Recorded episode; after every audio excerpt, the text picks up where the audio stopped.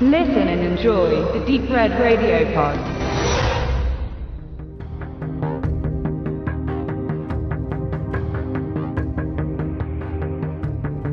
Die Story ist viel zu kompliziert. Der Meinung waren scheinbar nicht wenige, die den Kinospielfilm Mission Impossible 1996 sahen, der nach Motiven der 60er, 70er Jahre TV-Serie gestaltet war, die in Deutschland den Titel Cobra übernehmen sie trug und 1988 eine Neuauflage im Fernsehen erhielt. Im Kino versuchte es die Show eigentlich schon 1986 mit zwei zusammengeschnittenen Folgen zu einem Featurefilm. Aber mit Tom Cruise als Star und Brian De Palma auf dem Regiestuhl wurde der erste richtige, abendfüllende, abgeschlossene Beitrag für die Leinwand geliefert. Mit weltweit knapp einer halben Milliarde US-Dollar Einnahmen an den Kinokassen folgte im Jahr 2000 eine Fortsetzung. Cruise, der als Produzent auftritt und bei den gesamten Kinoproduktionen das Oberhaupt markiert, bot De Palma erneut die inszenatorischen Verantwortlichkeiten an, der aber ablehnte. Nachdem auch Oliver Stone nach anfänglichem Interesse absagte, übernahm John Woo den Posten. Der stilprägende chinesische Actionregisseur, der die Hongkong Blutoper mit markanten Werken zierte, wurde nach seinem vermutlich populärsten Werk Hard Boiled 1992 in die USA eingeladen. Es folgte seine Hollywood-Phase beginnend mit Harte Ziele, Hard Target, danach Operation Broken Arrow und Face Off im Körper des Feindes. Obwohl Face Off das produzierende Studio finanziell wenig befriedigte, wurde er positiv diskutiert, wenngleich bei Weitem nicht alle Actionliebhaber ihn wirklich gut fanden. Einzig Hard Target war noch ausschließlich nach seinem Hongkong-Stil gefertigt. Immer mehr amerikanisierten sich die finalen Schnittfassungen, wenngleich natürlich seine Handschrift erkennbar blieb. Für vereinfachte Inhalte und mehr Action wäre Oliver Stone, der angedacht war, eh nicht die richtige Wahl gewesen. Abgesehen von seinen frühen Arbeiten, dem Drehbuch zu Conan, der Barbare oder sein Regiedebüt Seizure, die Herrscherin des Bösen. Mit John Woo hatte man da schon mehr Chancen, nur hatte der auch schon immer ein Problem, damit die Zeit zwischen den Action-Szenen zu füllen. Aber man war zuversichtlich und startete die 125 Millionen Dollar teure Produktion von MI2. Der Auftrag, den Ethan Hunt annimmt, verfolgt nicht minder das Ziel, die Welt zu retten. Ein apokalyptisches, sich schnell verbreitendes Virus gerät in die falschen Hände, in die des abtrünnigen IMF-Kollegen Sean Ambrose, der mit dem Verkauf des letalen Chimera genannten Gefahrenstoffs an einen Medizinkonzern sein persönliches Guthaben aufstocken möchte. Soweit so kurz. Ringsum montiert man eine Romanze. Die bereits im ersten Film verwendeten Haste-Elemente und die gewünschte aufgelockerte Action. Wenn man jetzt noch einmal zurückdenkt und sich den Vorgänger in Erinnerung ruft, kann man den von verschiedenen Seiten, auch Cruise und seiner Produzentin Paula Wagner sahen es so, behaupteten Mangel an Action eigentlich gar nicht nachvollziehen. Dabei gilt vor allem die Szene im Finale, in dem ein Helikopter an einem Hochgeschwindigkeitszug gekoppelt in einen Eisenbahntunnel gezogen wird, als eine der wenigen, die wirklich seiner Zeit einen Wow-Effekt ausgelöst hat.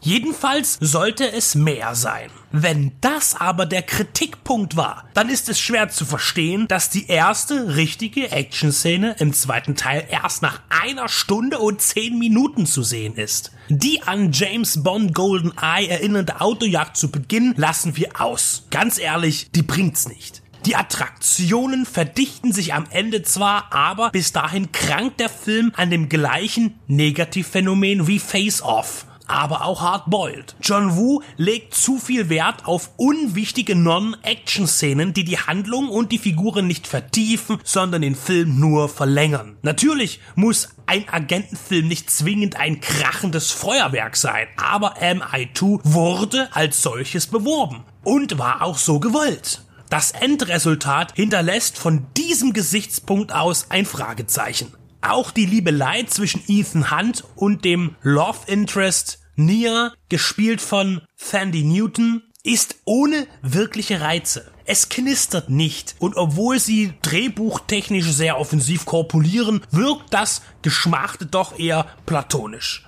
John Woos Director's Cut, den er Paramount vorlegte, ging dreieinhalb Stunden. Ein für Woo typisches Problem, mit dem er schon bei seinen vorherigen US-Produktionen zu kämpfen hatte. Zwei Stunden inklusive Abspann, mehr durfte es nicht werden. Wenn man nun bedenkt, dass in der ersten Hälfte von Mission Impossible 2 nicht wirklich etwas Aufregendes passiert, will man nicht wissen, wie zäh die Wunschfassung des Regisseurs gewesen wäre.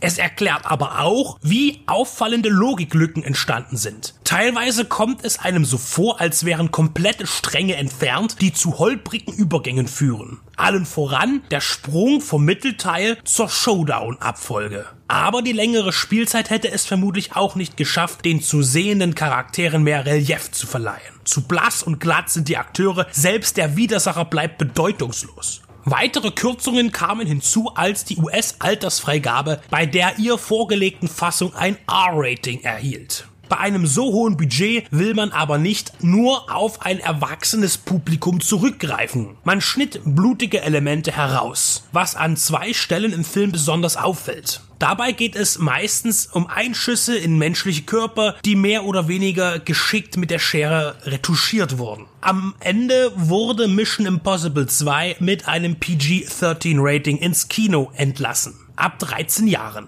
In Deutschland erhielt er eine FSK 16 Freigabe.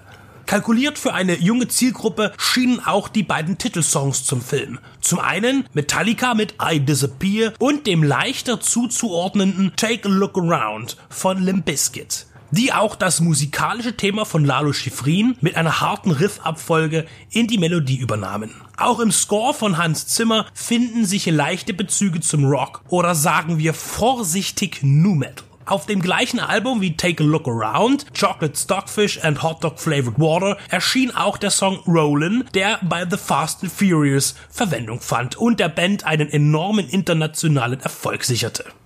Möglicherweise hört es sich bisweilen so an, als hätte Mission Impossible zu wenig Action. Das ist so dann auch nicht ganz richtig, aber sie ist falsch proportioniert. Die Stunt-Handwerker waren fleißig und talentiert, zweifelsfrei. Man sieht das Budget in jedem Bild. Besonders auffallend und mit viel Aufmerksamkeit bedacht sind die Motorradfahrten, bei denen Hand wie auf Schlittschuhen über die Straßen fegt. Viele Zeitlupen werden verwendet und auch John Woos Markenzeichen werden ihren Platz finden, wie beispielsweise das sich durch einen Sprung in der Luft befindliche Motorrad, das in explosive Flammen aufgeht oder flatternde Tauben die es in MI2 reichlich gibt. Wu nutzt die Ratten der Lüfte gerne, um die Bewegung bei Action-Szenen zu verdeutlichen.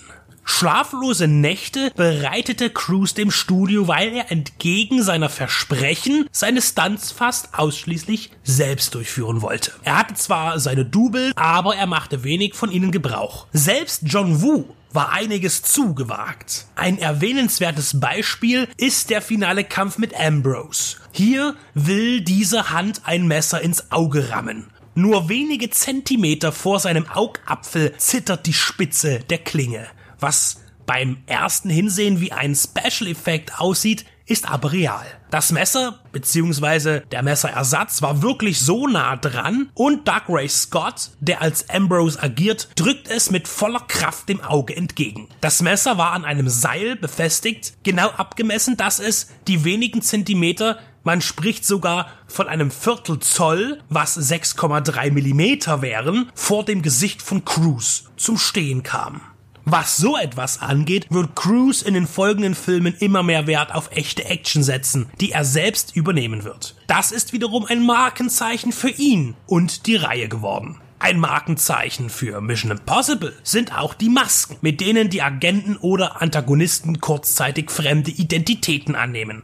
Aufwendig trieb MI2 diesen effektreichen Kniff zur Perfektion. Das Maske abziehen und das dahinter erscheinende andere Gesicht ist unfassbar authentisch gelungen. Auch hier arbeitete man mit aufwendiger Tricktechnik zwischen Make-up und Computerarbeit. Es kam zu mehr Ausgaben, die Cruise teilweise selbst ausglich. Das konnte ihm im Nachgang aber auch egal sein. Durch seine intelligent und geschickt eingefädelten Deals soll er an Mission Impossible 2 um die 70 Millionen Dollar verdient haben.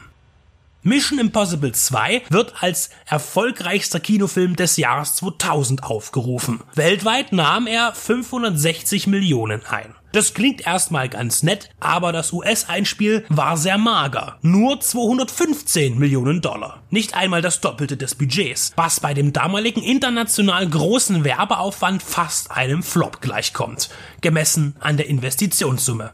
Eine halbe Milliarde weltweites Einspiel hin oder her.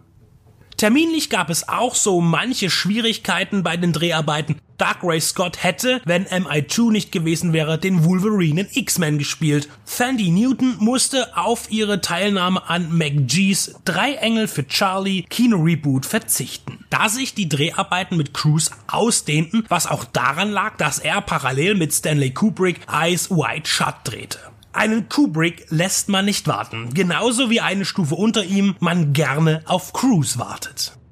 In seiner Struktur funktioniert Mission Impossible 2 nicht als Actionfilm, auch wenn er physisch visuelle Action zu bieten hat. Zu lange Passagen ohne Spannung, Informationen oder Figurenbezug nagen am Unterhaltungswert. Die folgenden Filme werden diese Probleme nicht mehr haben, denn die Mischung ist bei Mission Impossible 3, Ghost respektive Phantomprotokoll oder Rogue Nation wesentlich besser gelungen und das Verhältnis von Narration und Attraktion ausgeglichener. Das gilt auch für den ersten Teil. Bislang bleibt Mission Impossible 2 der schwächste Ableger des Franchise. Tom Cruise wird in den Folgeproduktionen immer mehr aufgehen. John Woo sollte noch zwei weitere Filme in den USA drehen. Wind Talkers wird gerne als hirnlos patriotischer Kriegsblätter degradiert, ist aber im Vergleich zu Mission Impossible 2 trotz der gänzlich unterschiedlichen Thematik der bessere Actionfilm. Der Future Thriller Paycheck mit Ben Affleck und Uma Thurman ist auf den ersten Blick innovativ, bei Zweitsichtung verliert er aber schon stark an Attraktivität. Beide Werke sind finanzielle Misserfolge gewesen und Wu zog sich künstlerisch wieder nach China zurück und landete im heimatlichen Gefilden mit dem Historienepos Radcliffe ein respektables Comeback im fernen Osten. Ein im Ungleichgewicht liegender Agentenfilm ist Mission Impossible 2 geworden. Ein Film, in dem nicht wirklich etwas zusammenpasst und dem vieles fehlt, der aber alle paar Jahre still ruft, eigentlich kann ich doch gar nicht so schlecht sein. Sieh mich doch noch einmal an. Und meist gewinnt die Stimme, um danach dann daran erinnert zu werden, wie schwach die Nummer zwei geblieben ist. Aber wenn ein Film sich immer wieder so ins Gedächtnis drängelt, dann hat er ja auch etwas erreicht.